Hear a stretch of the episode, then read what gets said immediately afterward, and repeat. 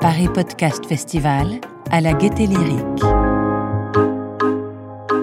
Les débats. Bonjour à toutes et à tous. Merci beaucoup d'être là euh, pour cette table ronde euh, liée euh, à l'écologie et au podcast en ce quatrième jour du Paris Podcast Festival. Je suis Lucas Caltriti, je suis le chargé de programmation du Paris Podcast Festival, mais en même temps j'ai une deuxième casquette qui me donne une petite légitimité supplémentaire pour cette table ronde. C'est que je suis l'auteur du podcast Y'a feu au lac pour Ouest France. Et je suis très heureux euh, d'être avec ces quatre personnes qui parlent d'écologie dans leur podcast. Fanny, euh, Giancet- Fanny Giancetto, Oui, Giancetto. ouais, je le dis pas trop à tu l'italienne. n'es pas Hein. obligé.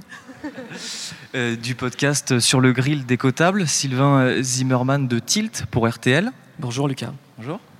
Jeanne Kless également qui est avec nous, qui est venue d'Annecy. Oui. Merci d'être là Je t'en prie. pour le podcast Basilique et Alexia Soyeux qui ne vient que de Paris, mais pour le podcast Présage. Ou pas de Paris? Je viens de Seine-et-Marne. Eh ben, je me Bonjour. suis là. merci, euh, merci d'être là. Et donc, cette table ronde est intitulée euh, Où est le podcast? Où est l'écologie dans le podcast? Pardon. Un peu provocatrice comme question parce que bah, l'écologie, elle est là dans le podcast, évidemment, elle est devant vous avec ces quatre personnes.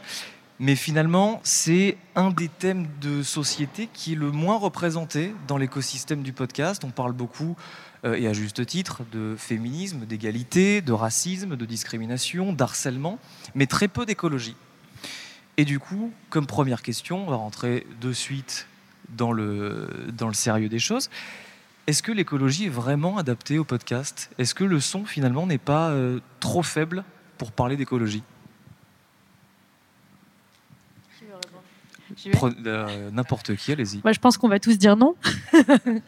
Euh, je pense qu'on va tous dire non. Au contraire, euh, le podcast, c'est un, c'est un moyen de faire euh, passer des messages, un moyen de faire passer des messages un peu autrement euh, que ce que font les, médi- les médias traditionnels. Et euh, notamment, c'est un moyen de rentrer dans le, dans le détail et, euh, et dans la pédagogie.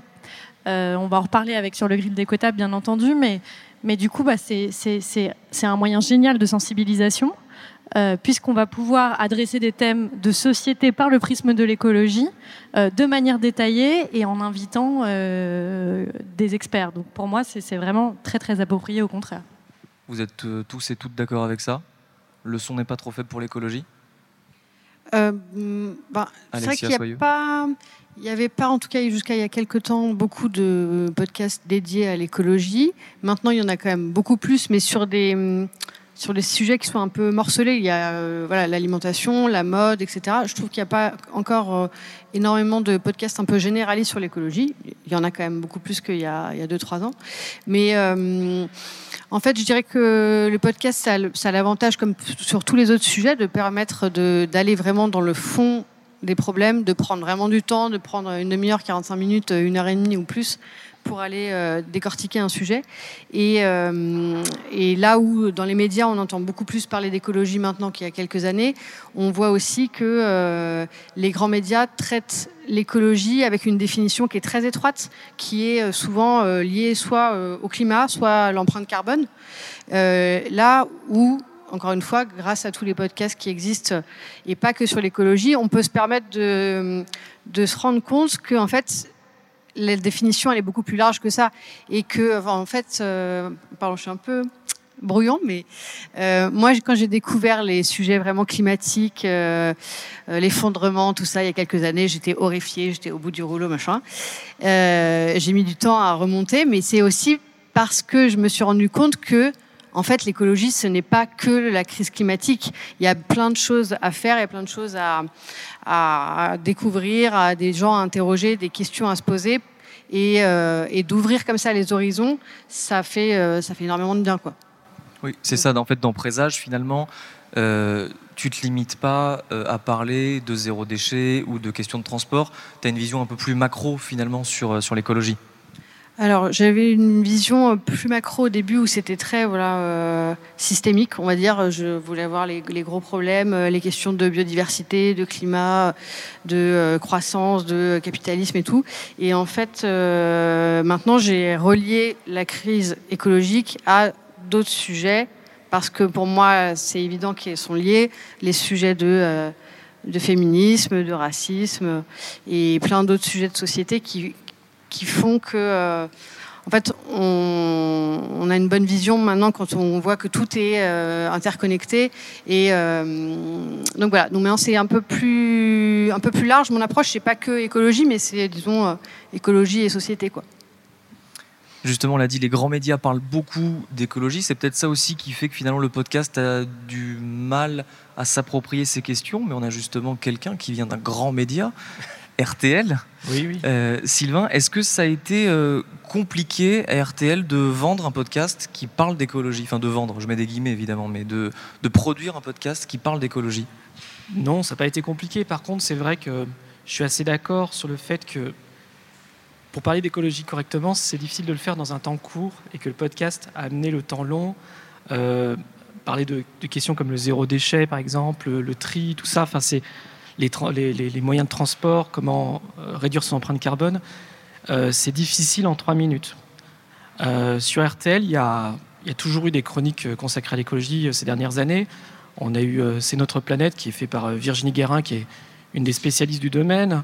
Euh, là, actuellement, il y a la Minute Verte euh, tous les matins, tous les matins euh, à, 6 h du matin, juste avant le début de la matinale, en fait, 6h50. Donc, c'est plutôt une bonne exposition. Cette chronique La Minute Verte qui est faite par Jean-Mathieu Pernin, qui aborde les questions d'écologie, et toujours avec un petit regard, un petit décalage pour rendre un peu la matière attrayante et facile à, écouter pour, les auditeurs de, de RTL. mais c'est vrai que tout ça, en fait, à RTL, on s'est dit, bon, c'est très bien, mais quand on, va faire notre, quand on va lancer notre offre de natif, on va, il faut absolument qu'on ait un podcast sur l'écologie qui prenne du temps et qui pourra aborder des, sujets plus en, profondeur et on aura vraiment la place pour le faire, ce qu'on ne peut pas totalement faire sur l'antenne. Donc ce sera complémentaire. Et du coup, on s'est pensé évidemment, on a pensé évidemment à la forme. Euh, ce ne sera pas euh, comme une chronique, euh, ce ne sera pas un éclairage en profondeur. Ce sera plutôt du témoignage. On est parti vraiment sur l'idée, on va faire du témoignage, parce que ce témoignage-là, sur entendre des gens qui, changent leur comportement, il est précieux et il faut lui donner beaucoup, beaucoup de place. Et donc, il nous faut 20 minutes, un peu plus de 20 minutes. C'est à peu près le temps de tous les épisodes de Tilt. Et j'ai trouvé que c'était en tout cas, moi, le temps qui, était assez nécessaire, presque salvateur. Quoi. Est-ce que finalement aussi quelque chose qui peut desservir l'écologie pour le podcast, c'est la crainte du greenwashing? Par exemple, toi, euh, Jeanne, tu relais beaucoup d'initiatives, euh, d'entreprises, de produits. Tu essaies d'être euh, très pratique, finalement, de donner des clés à tes consommateurs. Est-ce que justement, tu, as une crainte, toi, de ça, qu'on vienne, enfin, que des gens viennent te vendre un peu leur soupe, finalement, et fassent du greenwashing? C'est sûr qu'il y a un risque ça, m'est arrivé d'être contacté par de grandes entreprises pour les présenter sur, sur Basilic. Évidemment, j'ai refusé. quand quelqu'un passe au micro de Basilic, c'est quelqu'un que j'ai démarché. Ça veut dire que c'est. Ou alors qui m'a approché mais que j'avais prévu de contacter.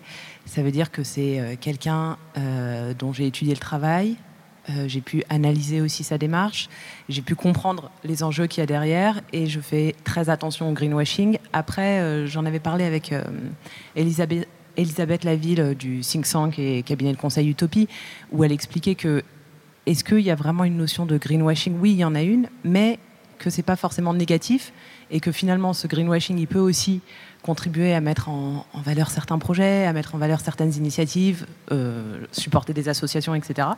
Donc euh, voilà, c'est assez compliqué la notion de greenwashing. Moi personnellement, je fais le choix de mes invités comme ça, je, dors tranquillement, mais, euh, mais c'est vrai que c'est pas c'est pas évident. Et je vous pose la question à tous les trois, qu'est-ce que vous en pensez du coup de ça? Est-ce que le greenwashing peut être une crainte vis-à-vis -vis de l'auditeur? Est-ce que vous ressentez ça aussi? Moi, c'est une crainte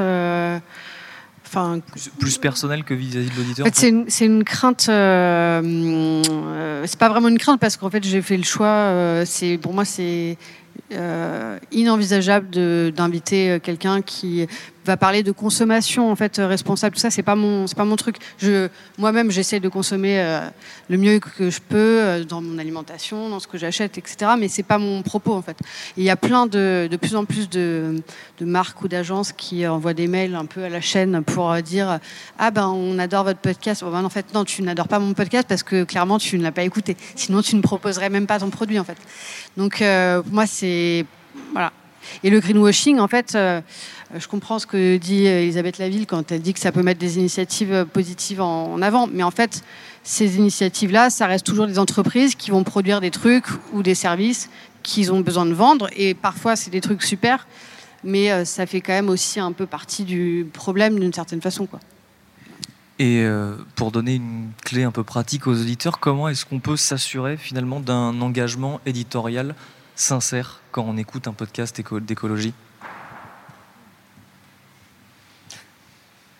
Écouter plusieurs épisodes pour commencer. Je pense que ça permet de se faire euh, complètement. une idée. Écouter les thématiques qui sont qui sont abordées, la façon dont elles sont abordées, qui est invité, euh, et puis aussi peut-être si on a encore un doute, se renseigner euh, sur la personne qui fait le podcast, ce qu'elle fait dans la vie, pourquoi elle le fait, etc. Je pense que je pense que c'est assez facile de décrypter du, greenwashing aujourd'hui. Euh, euh, euh, je suis assez d'accord avec ce que vient de dire Alexia. Après, moi, la seule, nuance que je mettrais par rapport au greenwashing, nous, à côté du podcast, on labellise les restaurants qui ont une démarche éco-responsable. Moi, personnellement, je m'en fous qu'un restaurant devienne éco-responsable pour une raison de business. C'est-à-dire, à partir du moment où il le fait, bah, tant mieux. Donc qu'on y aille pour des raisons de business ou pas, c'est pas grave tant qu'on fait cette démarche. Euh, après, c'est un peu différent quand on est dans la communication. Parce que quand on est dans la pure communication et que derrière on veut vendre un produit qui en réalité euh, ne répond pas à un certain standard, à, des, à, des, à, certains critères, là ça devient vraiment embêtant. Sylvain? Euh, Oui, ce qui est sûr, c'est qu'en tout cas, s'il y a communication, il faut que ça soit ça s'accompagne de, vraies actions derrière. Euh, à RTL, en tout cas RTL, je ne sais pas si vous le savez, appartient au groupe M6. Et euh, le groupe M6, en début d'année, du 26 janvier au 2 février, a fait une semaine euh, verte. Donc on a mis nos logos verts, tous les logos du groupe, toutes les chaînes étaient au vert. Mais ce n'était pas uniquement ça, en fait. Derrière, il y a eu 60 heures de programme dédié à la protection de la planète sur toutes les chaînes du groupe. Donc ça allait de RTL, mais ça s'est passé par euh, M6 euh, et les grands magazines d'M6, c'est-à-dire que ce n'était pas cantonné à des, moments comme ça, euh, isolés, à faible écoute. Donc là, pour moi, je trouve que c'était... Enfin, je, considère que c'est une opération plutôt réussie parce que derrière, il y avait vraiment quelque chose à proposer. C'était pas juste une belle affiche, c'est super. Et puis par ailleurs, le groupe aussi s'est engagé ces dernières années, et surtout ça s'est accéléré beaucoup là ces derniers temps, ben, en interne aussi, faire des gestes, euh, supprimer tous les gobelets euh, plastiques, euh, faire attention au papier, faire attention à plein de choses comme ça. Il y a tout un tas de mesures dans le groupe qui ont été mises en place pour, pour, pour que ça soit logique et que ça soit même compris à l'intérieur, qu'on se dise pas, bon, super, une fois par an, on fait une belle opération.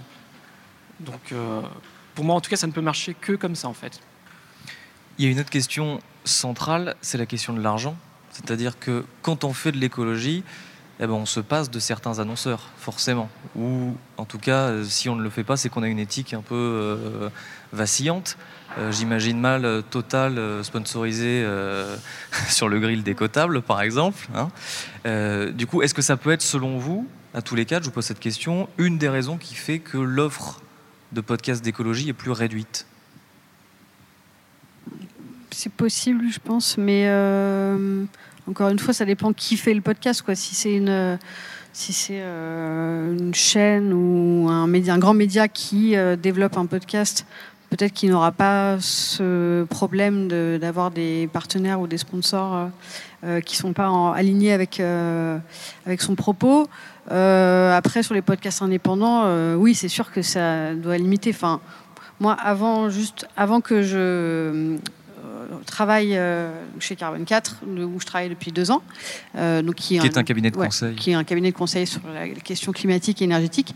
J'avais lancé le podcast il y a depuis euh, neuf mois à peu près, et je savais pas du tout ce que j'allais faire comme boulot parce qu'il fallait que je, il fallait que je m'y remette, mais je savais pas du tout ce que j'allais faire. Je me suis demandé si je pouvais vivre du podcast.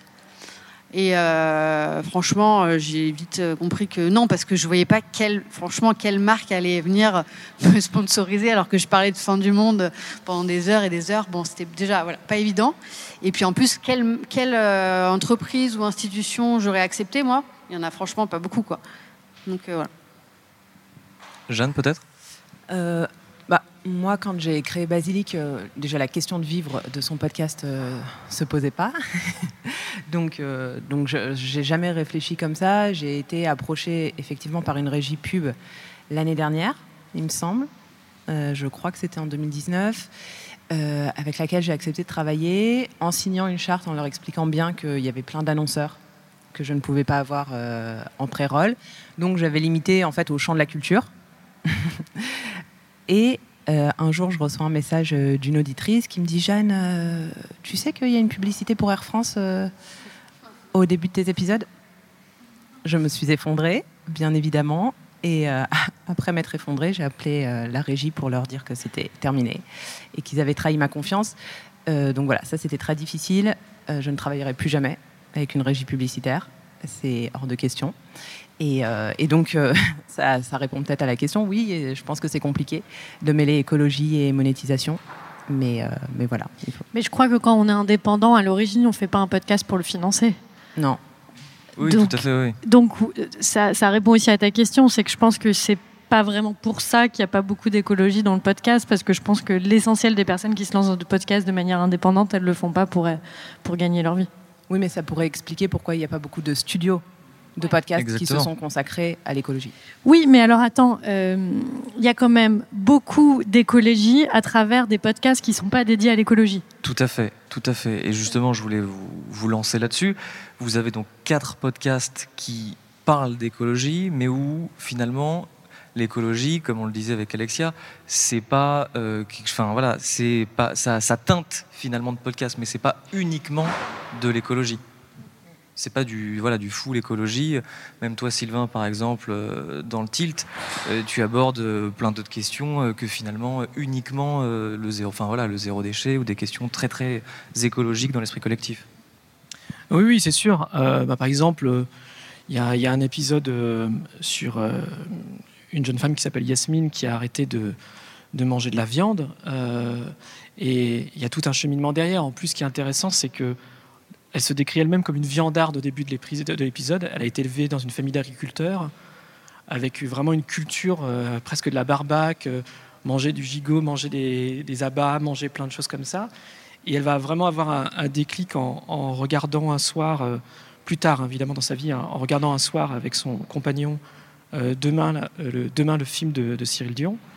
Et là, il y a un vrai déclic. Et c'est ça en fait ce que j'essaye d'analyser dans, Tilt. C'était le point de départ de Tilt c'est comme son nom l'indique, c'était vraiment ce moment où ça a fait tilt chez des gens qui n'étaient pas spécialement, euh, enfin voilà, qui comme tout le monde avait envie de faire des gestes pour la planète, qui étaient, euh, qui, pouvaient être euh, engagés sur d'autres sujets, mais là ils ont eu un déclic, donc déclic devant un film, déclic devant une lecture, déclic au détour d'une conversation, et elle, elle a eu un déclic en, regardant ce, film documentaire, et là quasiment du jour au lendemain, c'est ce qu'elle explique dans l'épisode elle a, elle a arrêté, elle est devenue végétarienne.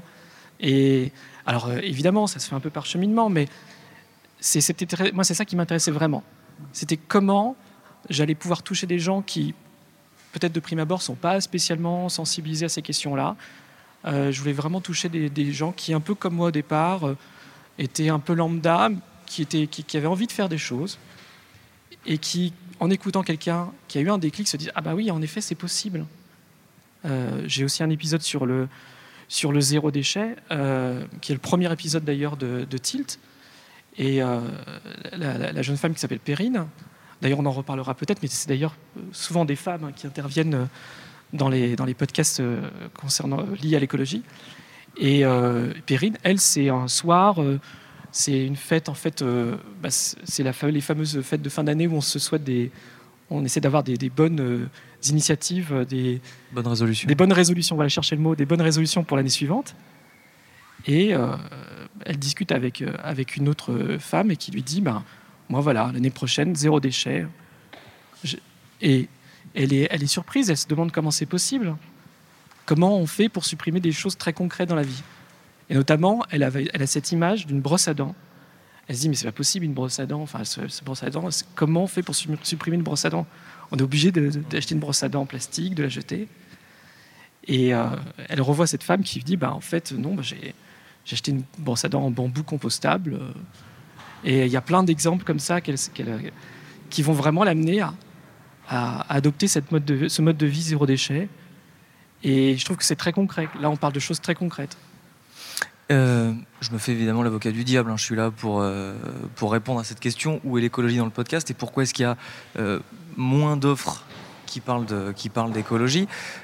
Alexia, justement, quand tu entends ça, quand tu entends ces petits gestes que tout le monde peut faire, bon, j'imagine que tu n'es pas à 100% convaincu. Non, mais c'est pas que je suis pas convaincue, mais bon, alors déjà, moi, j'ai donc j'ai la casquette présage, après j'ai l'autre casquette euh, carbone 4 où on fait des études et des calculs pour euh, mesurer euh, les ordres de grandeur. Mais sur présage, je parle pas trop des petits gestes parce que parce que voilà, j'essaye de, de moi, j'essaye pas en fait d'apporter des solutions ou des réponses. Euh, j'essaye plus de questionner et d'interroger des gens des personnes, des experts ou des militants qui, euh, voilà, qui remettent en question la façon dont on pense le monde.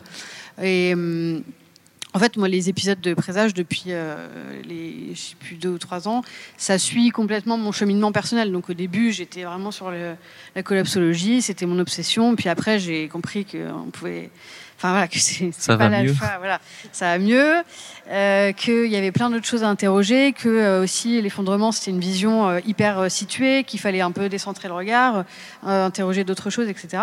Donc, donc pour revenir au petit geste, au petit geste, c'est pas mon, c'est pas mon sujet dans le podcast. après, plus généralement, je pense et je sais que les petits gestes ça dépend ce qu'on appelle petit geste aussi, hein, parce que se passer de viande du jour au lendemain, c'est pas un petit geste. Euh, c'est indispensable, mais c'est absolument insuffisant. Donc, euh, les ordres de grandeur, ils sont, euh, voilà, ils, sont, ils vont pas confirmer le fait que si tout le monde arrête d'acheter du Nutella, on va sauver la planète. C'est pas, c'est pas vrai. Ça se passe pas comme ça. Donc, c'est bien de chacun d'être un peu aligné avec ce qui ressent, ses connaissances et tout, c'est, je pense, indispensable pour essayer de bien vivre aussi, parce que c'est quand même euh, ultra déprimant tous ces sujets. Donc, euh, si chacun se sent déjà un peu mieux et un peu plus aligné euh, jour après jour, c'est déjà énorme. Après, il faut être conscient que c'est pas avec des petits gestes qu'on va réussir à infléchir les trajectoires. Pour autant, c'est indispensable. Mais les enjeux, ils sont beaucoup plus euh, systémique. Tu as dit un mot en fait qui est très intéressant, déprimant. Est-ce que c'est peut-être aussi pour ça finalement qu'il y a moins d'offres? Est-ce que c'est trop déprimant? Est-ce que c'est trop dur l'écologie? Toi Jeanne justement, tu fais de l'écologie en l'occurrence qui essaie d'être positive. Euh, j'essaie, tant bien que mal. Euh, c'est vrai que moi j'ai choisi de mettre en avant justement ces petits gestes-là et ceux qui nous aident à y parvenir, tout simplement parce que je me suis dit, si, euh, si voilà, on a envie d'être un peu plus écolo au quotidien, c'est euh, quand même plus sympa si on comprend pourquoi on fait ça, si on comprend aussi euh, les associations, les marques, les militants qui nous aident à y parvenir. Donc, moi, le, titre de Basilic, c'est le podcast consacré à l'environnement et aux initiatives positives. Donc, j'aborde pas du tout l'écologie sous un angle déprimant. C'est volontaire j'ai euh, grandi dans une famille très écolo, très déprimant. non, mais ça peut être très déprimant. Et j'avais pas du tout envie de ça. J'avais envie que quand on écoute le podcast, on se sente euh, reboosté, même si moi, au fond, je sais que ce ne sera pas suffisant qu'il faudra d'autres choses. C'est pas ce que j'avais envie d'aborder euh, avec Basilic et j'avais envie d'aborder euh, ça d'une façon positive. Je pense que c'est faisable. Évidemment, ça suffit pas, mais euh, si ça peut donner les clés aux auditeurs aussi pour se renseigner après par eux-mêmes sur certains sujets, pour écouter d'autres podcasts, pour lire, je pense que, bah, que c'est top. Donc il faut passer par l'écologie positive justement pour donner envie. C'est ça, c'est ça qui va être attrayant. Fanny, Sylvain euh, C'est une bonne question. Je sais pas. Je pense que ça dépend vraiment de, des personnes. Je pense qu'on est tous différents face à l'écologie et, face à ces sensibilités écologiques.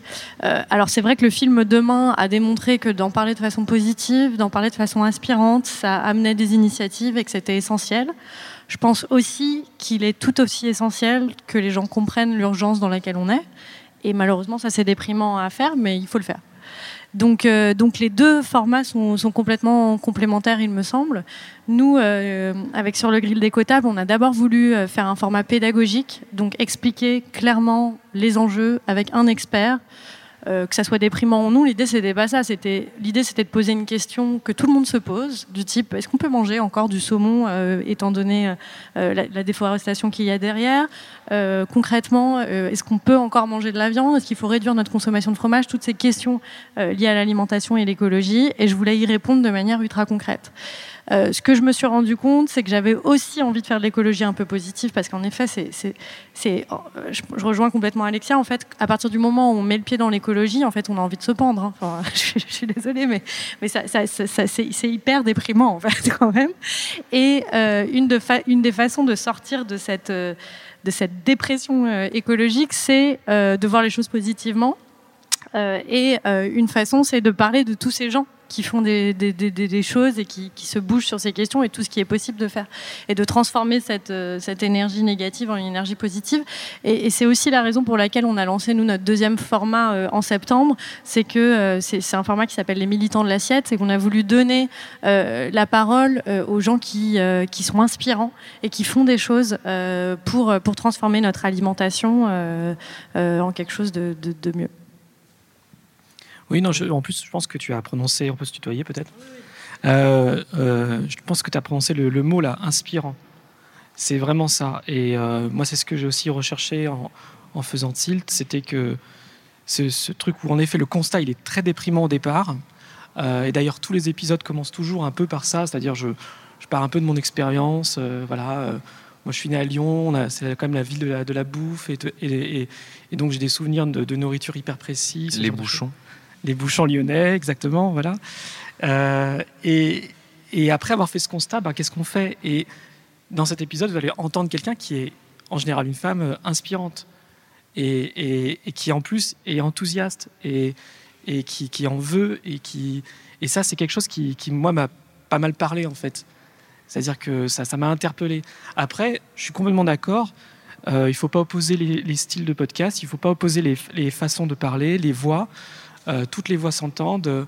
Euh, voilà, on a aussi besoin aussi d'un discours qui est aussi euh, alarmiste et qui c'est important aussi. On peut pas décorréler les, choses. C'est les deux vont ensemble. Si on est que dans un truc optimiste et tout ça, ben il y a rien qui se passe à mon avis, sincèrement. Hein. Donc on a aussi besoin d'avoir des actions sur le terrain, des, des, militants qui font des choses très concrètes, des actions des, fois un peu coup de poing entre guillemets. C'est même pas entre guillemets d'ailleurs.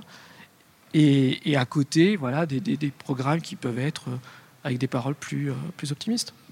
Mais, oui, Alexia? Je voulais juste, euh, par rapport aux femmes, euh, euh, dire un mot là-dessus, parce que, en fait, effectivement, dans les témoignages ou dans les initiatives au quotidien, dans les, voilà, dans les récits de prise de conscience, etc., c'est beaucoup des femmes qu'on entend.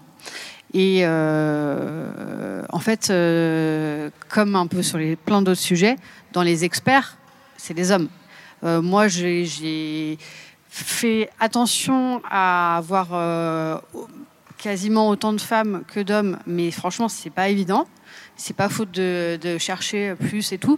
Euh, la, parité à peu près respectée, mais quand on est sur des, des hauts niveaux d'expertise, euh, des experts qui parlent dans les médias, qui sont hyper identifiés, c'est toujours des vieux mecs blancs, franchement, c'est toujours ça. Et donc, il faut vraiment faire des efforts. Et euh, moi, ça m'a fait découvrir plein de gens, plein de femmes super. Après, il y a un autre sujet euh, qui est aussi lié à la représentation à qui prend la parole, c'est que les sujets de l'écologie en France, c'est quand même beaucoup de, des jeunes bourgeois blancs. Et il euh, faut juste, c'est pas que c'est pas grave. Oui, c'est grave, mais en fait, il faut s'en rendre compte pour essayer de trouver d'autres gens à qui on peut donner la parole, parce qu'il y en a plein en fait. Et euh, voilà, pour moi, c'est un de mes, angles à venir, enfin en cours et à venir important. Mais du coup, si je te suis, en fait, une des, une des possibles explications fait que s'il y a une majorité, pas que, mais une majorité de femmes qui est sensibilisée à ces sujets-là, potentiellement, elles se sentent pas légitimes pour en parler, donc du coup, créer un podcast, etc. Il y, a, une question de légitimité, mais il y a aussi après, euh, plus dans la vie quotidienne, c'est que euh, bah, pourquoi c'est les femmes qui vont témoigner sur euh, comment elles ont transformé leur façon de vivre, ou elles sont passées au zéro déchet, parce que simplement c'est elles qui gèrent la, maison et les enfants et tout. Donc c'est assez basique. Hein. Mais là, c'est bah, la triste réalité. Quoi. enfin, c'est pas, si, pas si triste que ça, c'est juste que c'est. Une réalité. c'est une réalité. Moi, je rejoins Alexia là-dessus. C'est vrai que quand j'ai lancé Basilique, j'ai cherché euh, à avoir euh, au micro évidemment euh, des hommes et des femmes. C'était pas du tout un podcast où je recevais que des femmes comme pouvait l'être Génération XX ou La Poudre. Et souvent on me disait ah Jeanne tu reçois que des femmes c'est bien. Et je disais ah non non je cherche déjà des hommes pour participer. Et en fait c'était très difficile. Alors je nuance le propos. Trois ans après ça va quand même mieux. Mais c'est vrai qu'au départ j'avais beaucoup de mal à trouver des hommes qui euh, soit porteur d'initiatives euh, positives. Et, euh, et, voilà, et il faut quand même y réfléchir. Je vais revenir un petit peu sur ce qu'on disait avant, donc l'écologie positive. Malgré tout, il y a une situation qui est, qui est grave. Il y a un équilibre que vous arrivez tous relativement bien à, trouver, c'est que aucun d'entre vous n'est moralisateur quand même malgré tout, face à une situation qui est, enfin, qui est difficile c'est c'est compliqué de trouver cet équilibre-là, de pas sombrer là-dedans, de pas être moralisateur? Je trouve ça très compliqué, moi, parce que en fait, on sait jamais si on a l'air moralisateur ou pas. Et euh, alors moi, j'ai fait le choix de donner la parole à chaque fois à un expert, une experte et de évidemment d'essayer de pousser cette personne dans, ses retranchements un petit peu parce que euh, on n'a jamais une voix, il n'y a jamais un avis sur une question et dans l'écologie c'est encore plus flagrant. Donc ça, nécessite euh, pour ma part évidemment de faire beaucoup de recherches avant et de la pousser. Mais voilà, l'idée c'est quand même de laisser s'exprimer la personne. Je je, fais pas un podcast où il y a des débats en tant que tel entre plusieurs personnes. Euh, et donc, en effet, euh, ça suppose pour ma, pour ma part, en tout cas, de ne pas être moralisatrice à l'égard de cette personne qui est en train de me parler. Et en même temps, d'essayer d'être le plus euh, nuancé possible et le plus, le, le, plus neutre possible, ce qui n'est pas forcément évident, parce que je ne vais pas forcément être d'accord avec ce que me dit la personne. Donc, je trouve ça, ouais, je trouve ça, je trouve ça, je sais pas quel est votre, votre, votre avis, mais je trouve ça extrêmement difficile de, de, de je pense que c'est indispensable, et c'est pas facile en même temps. C'est indispensable de ne pas être moralisateur? Euh, Oui, je pense. Si, si tu es moralisatrice ou moralisateur, tu, te fermes euh, des portes et les auditeurs auront juste plus envie euh, de t'écouter parler. Parce que c'est pas très agréable pendant 40 minutes d'entendre quelqu'un qui, te rabâche que tu te comportes pas bien ou que tu devrais changer de comportement. Donc, non, je pense que c'est indispensable. après, moi, je trouve pas ça particulièrement difficile. J'essaye toujours de partir du postulat que, comme si je m'adressais à quelqu'un qui n'y connaissait rien en écologie, n'avait aucune prétention, et comme ça, ça facilite euh, pas mal les choses. Merci. Euh, moi, je trouve ça un peu difficile de ne pas être moralisateur, parce que, enfin, je trouvais ça difficile, parce qu'en fait, quand on tombe dans tous ces sujets-là, on se dit mais, oh mais les gens ne sont pas au courant, mais ils sont nuls, c'est incroyable, mais ils font n'importe quoi, ils achètent n'importe quoi, ils prennent l'avion, c'est horrible. Donc on se met à critiquer quand même tout le monde, bah, ouvertement ou euh, dans sa tête, mais c'est un peu quand même euh, dur au début de, parce qu'on a l'impression d'avoir euh, mis des nouvelles lunettes et de voir le monde différemment. Et en fait, les autres gens ne sont pas au courant, donc c'est vraiment une catastrophe. Et, en fait, au fur et à mesure, on peut se rendre compte que tous les comportements individuels, ils sont, euh, alors certes, ils peuvent être critiquables, mais ils sont la marque aussi d'un système plus général qui nous pousse à euh, agir comme ça. Enfin, dire que euh, si tout le monde prend l'avion, bah, c'est aussi que bah, que c'est hyper séduisant, que c'est pas cher, que, enfin voilà, c'est tout un imaginaire, la publicité, les SUV, enfin tout quoi. Donc du coup, j'essaye moi de plus, de moins juger les comportements individuels mais, euh, mais plus de les voir comme, euh, comme euh, voilà, les, symptômes d'un mal plus général. Quoi. Tu voulais prendre la parole, Sylvain? Oui, oh, je ne vais pas rajouter grand-chose, mais en tout cas, quand j'ai lancé Tilt, l'idée était de, faire un podcast qui soit déculpabilisant, était importante. après, dans tous les épisodes, je pars toujours un peu de ce genre de constat, c'est-à-dire de, de dire oui, c'est facile de prendre l'avion et de se réveiller à l'autre bout de la planète, et c'est génial, c'est un lâcher-prise. Euh, oui, c'est facile de commander quelque chose sur un site internet, de le recevoir même pas 24 heures après chez soi, alors que ce serait plus simple de faire un effort, d'aller chiner, d'aller chercher, d'aller même chercher aussi sur internet d'autres sites qui mettent en, relation des, personnes qui veulent se débarrasser d'un bien qui ne leur sert plus, mais qui, est encore utilisable et qui a encore une valeur. Euh, parce que ça, c'est un truc aussi hyper important dans la pollution. C'est tout, c'est le fait d'acheter du neuf, c'est aussi euh, catastrophique pour la planète. Et rien que d'acheter ça, d'arrêter ça, c'est déjà aussi un, vrai geste. Euh, après, à, mon petit niveau, je pense que le, enfin, je pense que le, truc, c'est aussi d'être honnête aussi. C'est-à-dire, c'est difficile d'être objectif dans, quand on aborde le moins de questions. D'ailleurs, pour les journalistes, c'est une vraie question. C'est souvent quelque chose qui est reproché d'ailleurs de la part des lecteurs ou des, des auditeurs, euh, c'est euh, vous n'êtes pas objectif. Hmm. Euh, et c'est toujours intéressant d'entendre des critiques, mais c'est difficile d'être objectif. C'est impossible, non? Et c'est même un peu. Et, moi, moi c'est mon avis. Et je pense que c'est l'avis qui est partagé par beaucoup de mes confrères. C'est que c'est impossible. La seule chose, le seul devoir qu'on a, c'est d'être honnête. Hmm. Ça, c'est important. Il faut être absolument militant pour parler d'écologie? Non, absolument pas, mais il faut être conscient de, où on parle et de qui on parle. Et, je trouve ça, très vrai ce qu'il dit, c'est que bah, euh, on essaye évidemment d'être toujours le plus objectif possible, surtout moi dans un format qui se veut un format de décryptage.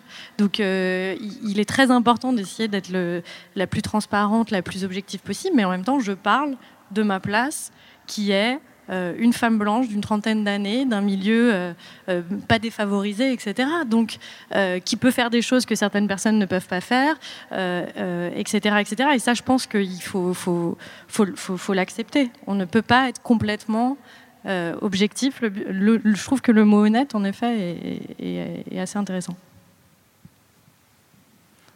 Je te rejoins complètement. Je pense qu'on ne peut pas être objectif. La seule façon euh, de l'être, c'est d'inviter des invités euh, différents, qui viennent de différents milieux, de veiller à ce qu'on soit assez représentatif. Et, euh, voilà, et c'est la clé, je pense, pour avoir un podcast objectif. J'ai envie de parler maintenant des, des, auditeurs et des auditrices que vous avez. Je vous pose la question à tous les quatre. Est-ce que vous vous sentez investi par une sorte de mission d'écologisation de vos auditeurs et auditrices? Bah, moi, c'était le but du, premier format, c'était vraiment de se dire, ok, je vais essayer de répondre, euh, de répondre aux questions qu'on se pose tous les jours quand on mange. Euh, d'ailleurs, tout à l'heure, juste pour, revenir à, la question où est le podcast dans l'écologie, euh, dans le où est l'écologie dans le podcast plutôt, où est l'écologie dans le podcast? je trouve que ce qui est intéressant avec l'écologie, c'est que elle est en fait en, en, réalité un peu partout, un peu dans tous les podcasts, parce que ben, moi je fais partie des gens qui trouvent que d'avoir un ministère de l'écologie, c'est en fait très compliqué. Parce que je ne sais pas si on, l'a dû tous le remarquer, mais en fait ils sont jamais d'accord avec le ministre de l'Agriculture, avec euh, le ministre des Transports, avec le ministre du Travail, etc. Mais en fait parce que l'écologie, ça adresse tous les pans de notre société. Euh, et c'est la raison pour laquelle euh, j'ai choisi personnellement un prisme qui est celui de l'alimentation, qui permet en réalité de, dresser euh, énormément de constats, que ce soit le transport, euh, notre façon, l'agriculture, les déchets, etc. Mais voilà, c'est toujours, c'est toujours comme ça dans l'écologie. Maintenant, je ne me rappelle plus de, ta dernière question. j'ai complètement divagué. Sur la mission d'écologisation. Ah oui. la question est pas. Après, est-ce oui, je suis, je suis, je suis c'était mon objectif au début, en tout cas, de sensibiliser, que, les gens qui se posent des questions au quotidien sur ce qu'ils mangent puissent trouver des réponses et potentiellement, en effet, changer certains comportements. Après, euh, euh, est-ce qu'on y arrive? C'est une autre question. Euh, moi, je pense que, comme souvent, en fait, quand, on fait un podcast, il y a aussi donner de la matière à réfléchir. le but est, je ne sais pas si ça va vraiment faire tilt chez plein de gens aussi, de changer leur comportement et, et de devenir des parfaits euh, euh, défenseurs de, de, la planète. je pense que c'est surtout de leur donner une matière à réfléchir et pas forcément apporter des réponses. Euh, c'est bien d'essayer de, donner des réponses un peu pratiques. J'ai essayé de trouver des cas pratiques. Mais je pense que c'était intéressant aussi de, de, en écoutant les épisodes, que ça pose des questions, en fait, que ça apporte plus de questions, en fait. Je trouve que ça qui est toujours, moi, c'est ça qui, c'est pour ça que j'adore être journaliste et que c'est ce qui me plaît dans ce métier, c'est c'est le fait de poser des questions qui, soulèvent d'autres questions tout le temps, sans cesse. Et en fait, amener des questions de plus en plus pertinentes. Et je pense que ça, enrichit en fait le débat à chaque fois. C'est un avis personnel. Euh, on va parler maintenant de ce qui fonctionne aussi euh, dans, dans l'écologie. quelle est la recette, entre guillemets, d'un bon podcast sur l'écologie, justement, pour arriver à sensibiliser, mais aussi à faire du, du cas pratique et à être très concret Est-ce que, du coup, c'est peut-être le, le, témoignage, c'est un nouveau format euh, que, que, tu testes? Est-ce que ça, ça, ça fonctionne? On s'est, on s'est parlé oui. un petit peu plus tôt et tu m'as dit que ça, il y avait vraiment une tendance là-dessus. Alors, ce qu'on constate en effet, c'est que ce nouveau format fonctionne encore mieux que le que l'ancien. Euh, je pense qu'on s'adresse pas aux mêmes personnes en fait. C'est que euh, dans ce marasme ambiant, il y a quand même dans le podcast une volonté d'écouter des initiatives positives et d'écouter des gens inspirants pour se dire ok moi aussi je peux faire pareil. Il y a des choses qui se passent, c'est stimulant, etc. Euh, mais il y a quand même aussi des personnes qui ont envie de réfléchir sur des questions plus macro euh, et donc, encore une fois, je pense que la recette d'un bon podcast sur l'écologie, il n'y en a pas, ça dépend vraiment euh, euh, ce que la personne recherche. Et, ça, on, on, le voit bien avec nos formats qui sont très divers. Vous vous adressez tous majoritairement à des adultes, quand même, il faut le dire. Je pense qu'il y a peu d'enfants qui écoutent Présage, j'espère en tout cas, qu'ils aient encore un peu de joie de vivre un petit peu. Mais euh, est-ce qu'il ne serait pas également temps, finalement, de parler d'écologie aux enfants, de faire un podcast sur l'écologie pour les enfants? On peut le faire ensemble. Euh, attends, est-ce que j'ai un stylo pour qu'on cite Non, est-ce qu'il serait pas temps, finalement, bah, de, les, éduquer Ou est-ce que là, pour le coup, et ça revient à la toute première question que j'avais, est-ce que le son ne correspondrait pas à ce qu'il faudrait pour, euh, pour les enfants? Non, je pense que c'est tout à fait faisable euh, pour les enfants, qu'on peut l'aborder de plein de manières différentes. Il y a de plus en plus de magazines consacrés à l'écologie destinés aux enfants. Donc le podcast devrait suivre, mais avec grand plaisir, on, peut y réfléchir. je suis assez d'accord aussi. En plus, on a vu euh, pendant le confinement que les, podcasts qui étaient justement dédiés aux enfants, notamment ceux concernant des, des, lectures de livres euh, jeunesse ont explosé en fait pendant le confinement. Ça a été parmi les formats les, qui ont le plus marché pendant le confinement. C'est évidemment un peu naturel. Euh, beaucoup de parents euh, qui étaient euh, en télétravail essaient de trouver des solutions pour euh, continuer à, éduquer les enfants, les, les occuper et puis avoir une matière euh, justement un peu intelligente à leur donner. Mais il y a une tendance de fond de toute façon qui s'est installée ces dernières années là-dessus. Euh, et le podcast, c'est un très très bon vecteur, euh, à la fois pour euh, aborder des sujets qui ne sont pas abordés dans le reste de la sphère médiatique, mais en plus, c'est un, un, format très simple et du coup qui est assez facilement assimilable par des enfants. c'est un, une vraie, vraie tendance de fond. Donc je pense qu'un podcast à destination des enfants, il y en a certains déjà qui sont des petits blockbusters dans le milieu des podcasts.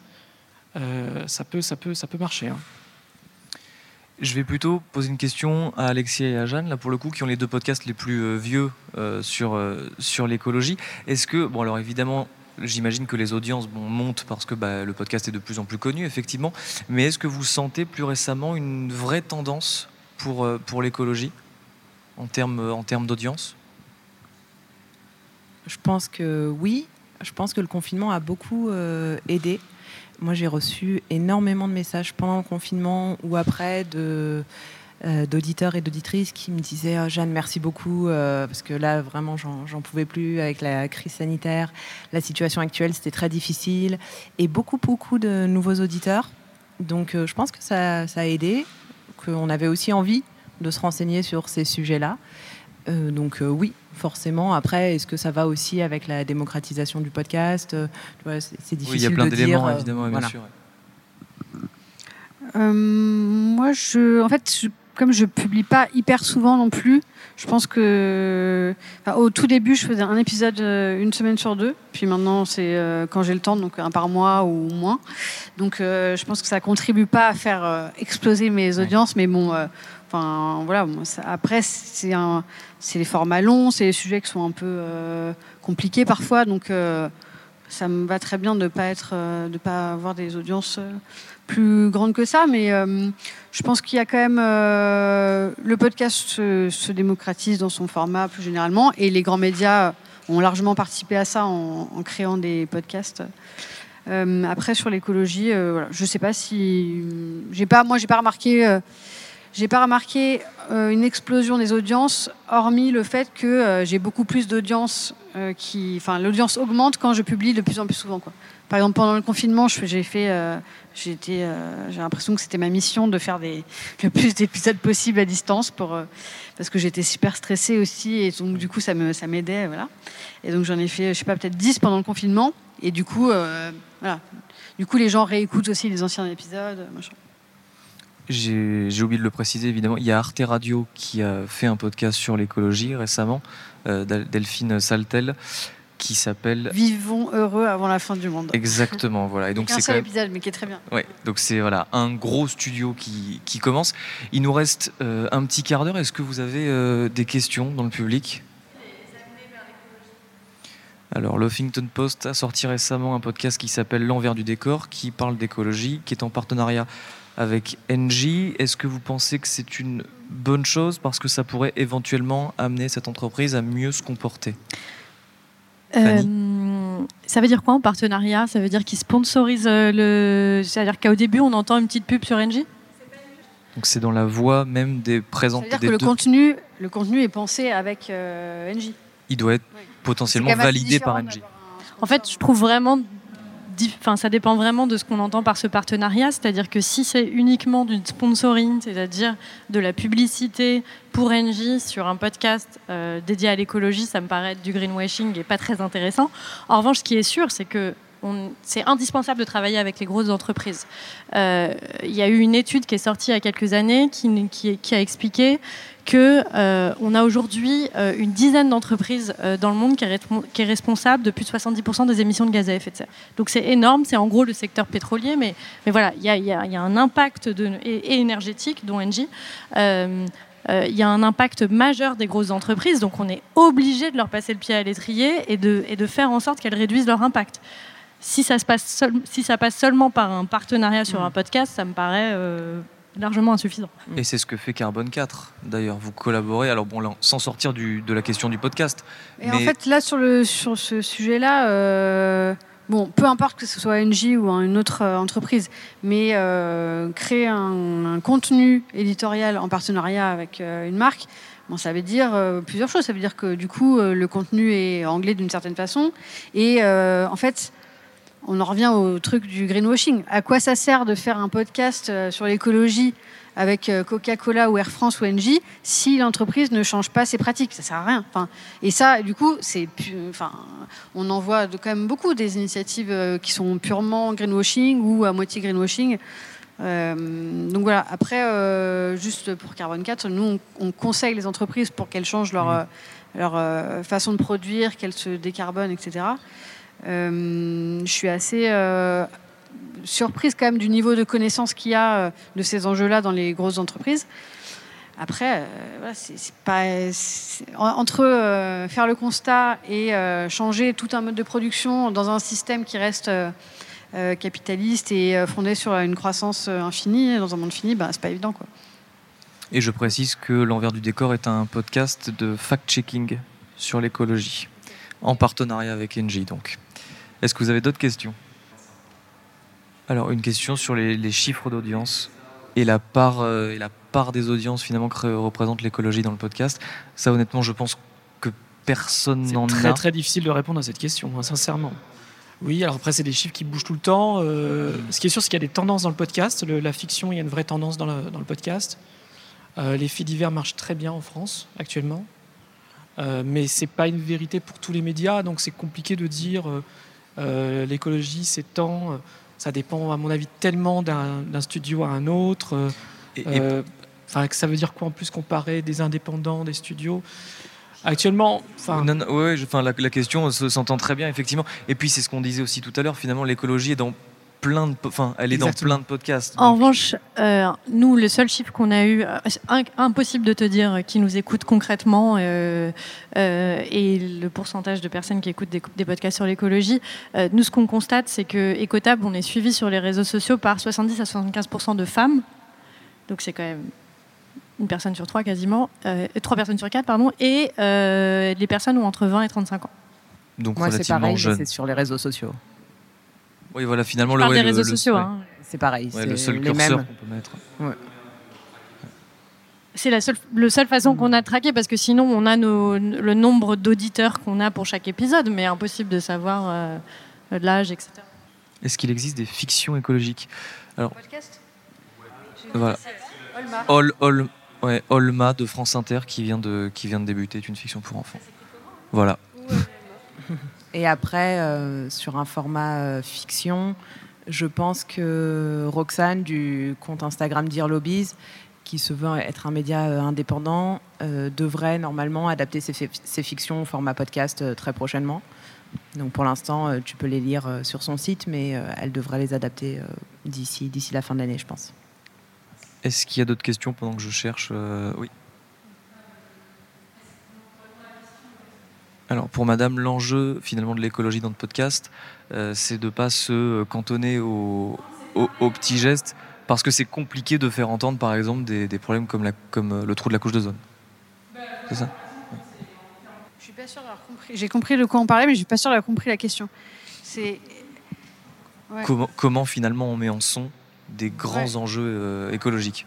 Mais euh, globalement, j'ai l'impression quand même que dans, dans plein de domaines euh, artistiques, on essaye de.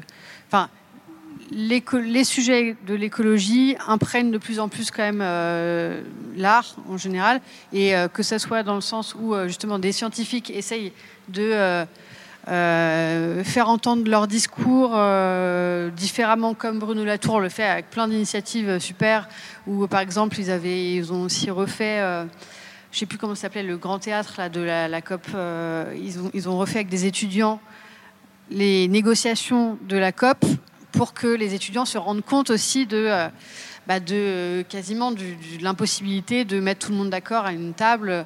Et il y a plein d'initiatives des pièces de théâtre après j'ai l'impression aussi que quand on va voir des expositions on, on sent souvent que les, hum, les enjeux climatiques, effondrement, machin, tout ça sont de plus en plus euh, présents.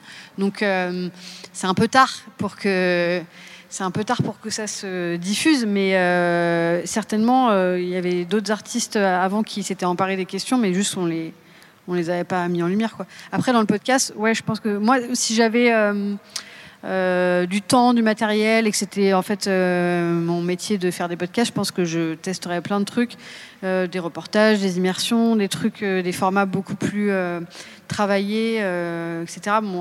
Là, en fait, je fais le truc le plus simple et le plus rapide, quoi. Juste ce que je dis, je sais plus qui posait la question sur la fiction écologique. Ça s'appelle Super Écolo. C'est de Arte Radio et c'est fait par Charles Trahan. Voilà. Ça s'appelle Super Écolo. Super Écolo, c'est Arte C'est pas dédié aux enfants ou c'est dédié aux enfants? C'est une très bonne question. Non, c'est pas dédié aux enfants. Est-ce que vous avez une dernière question? Il nous reste un tout petit peu de temps. Alors, le podcast est un média de niche et donc les auditeurs vont vers des sujets qui les intéressent. Or, avec, euh, avec, vous- avec euh, vos podcasts et nos podcasts, on essaye et vous essayez euh, finalement de sensibiliser des gens qui potentiellement ne seraient pas déjà euh, acquis à cette cause. Bah moi personnellement, euh, c'est l'une des raisons pour laquelle j'ai décidé de me, lim- me limiter entre guillemets à l'alimentation. C'est que le secteur de la restauration, euh, c'est un secteur qui est en vogue. On a fait euh, du chef une star à la télé, etc. Et le secteur de la restauration, c'est encore un secteur qui a très peu fait sa transition écologique, alors que c'est un secteur qui a un impact massif. On a dit, on mange, c'est 10 milliards, 10, 10 milliards de repas par an en France, le secteur de la restauration. Donc parler d'alimentation, tout le monde mange, c'est un besoin quotidien. Tout le monde, a priori, aime manger, même si on a quelques ovnis qui, qui, qui n'aiment pas, qui ne s'intéressent pas à ce qu'on mange, mais, mais en général, on aime manger. Euh, ça permet du coup de, de, de, de, parler d'écologie euh, via un prisme qui est, euh, qui est, qui est beaucoup plus large. Et donc de, de se faire poser, de permettre aux gens de se poser des questions de manière générale, alors qu'ils auraient peut-être pas écouté sur le grill d'écotable si j'avais parlé d'écologie euh, sans, sans, sans en parler à partir de l'alimentation. Euh, moi, ma position, c'était davantage de m'intéresser à tous les sujets du quotidien, essayer de voir là où l'écologie pouvait s'immiscer, et euh, en me disant que de toute façon, il y avait bien un sujet parmi tous ceux que j'aborde qui intéresserait tel ou tel auditeur et que après avoir écouté euh, cet épisode qui était vraiment sur sa thématique à lui, il pourrait avoir envie d'écouter d'autres épisodes et donc de s'ouvrir à d'autres sujets. C'était plus ça l'idée. Et donc dès le départ euh, avec Basilic, c'était vraiment d'aller euh, à la rencontre de ces initiatives positives dans tous les domaines, sans, sans limitation. Voilà. Un dernier mot, Alexia? Euh, moi, je trouve que c'est une vraie difficulté en fait de, bah, de, de faire écouter des trucs à des gens qui n'ont pas envie de s'intéresser au sujet. Ça, ça fonctionne plutôt sur la, la recommandation. Enfin, moi, je fais beaucoup ça. J'envoie euh, des épisodes en disant bah, tiens, écoute ça quand je veux faire passer un, un message sur tel ou tel sujet. Et puis après, j'espère que euh, cette personne euh, écoutera, voilà, écoutera le- le- les autres épisodes.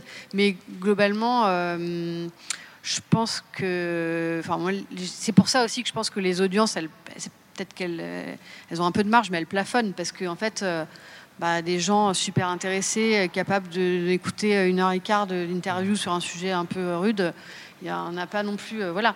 Donc, euh, je, je crois que les recommandations font que les audiences augmentent, mais, euh, mais globalement, ouais, ça reste quand même une limite. Il va y avoir un plafond de verre en fait. C'est le risque, quoi. Merci beaucoup d'avoir assisté à, à cette table ronde. Où est l'écologie Merci. dans le podcast? Merci à vous d'être Merci. venus. Merci, à Merci. toi, Lucas. Paris Podcast Festival 2020, trouver sa voie.